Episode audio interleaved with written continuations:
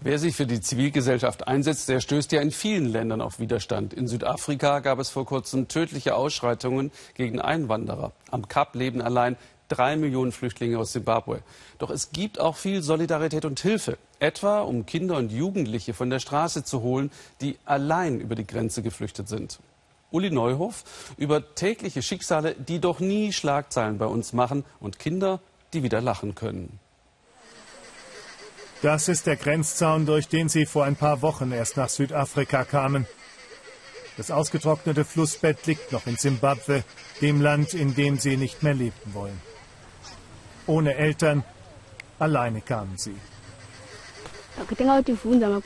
Wir wurden von der Polizei aufgegriffen. Sie stellten Fragen, ließen uns aber laufen.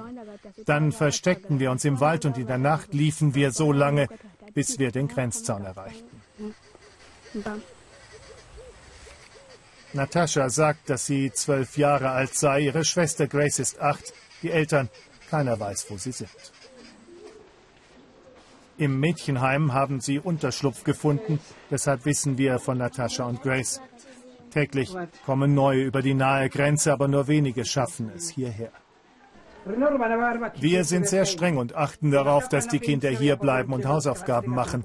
Sie sollen keine Zeit haben, in der Stadt herumzustreunen, das ist das Wichtigste. Dort könnte ihnen etwas passieren. In den Schuluniformen wirken sie wie ganz normale Teenager, aber sie alle eint die gleiche Geschichte.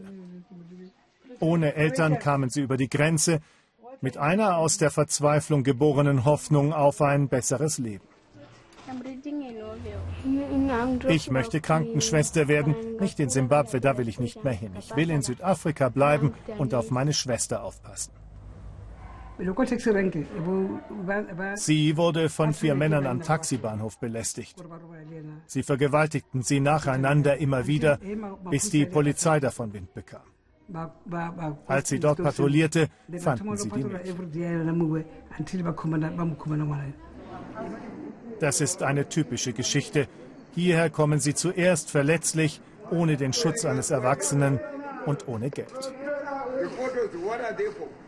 Und hier treffen sie auf andere Flüchtlinge. Es ist ein rechtsfreier Raum. Jeder nimmt sich, was er bekommen kann. Täglich kommen neu über den Limpopo-Fluss. Fast ein Drittel der Simbabwer hat mittlerweile das Land verlassen. Hunderte sind es jeden Tag, meist Erwachsene, manchmal ganze Familien. Kinder ohne Eltern fallen da kaum auf. Manchmal kommen bis zu 200 am Tag. Kinder, die ohne Begleitung kommen, können von jedem mitgenommen und überall hin verschleppt werden, sagt der Streetwork. Und dann werden sie benutzt. Also die Mädchen ganz besonders. Lkw-Fahrer nehmen sie mit und missbrauchen sie. Im Kinderheim erleben viele der Mädchen zum ersten Mal ein bisschen so etwas wie ein Zuhause. Ein bisschen Kindheit in einer Welt, die ihnen bisher nichts schenkte. Eltern habe ich keine mehr. Ich lebte auf der Straße. Dort in Simbabwe ging ich nicht zur Schule.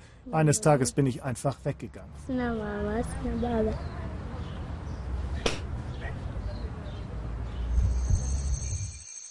So geht es den meisten.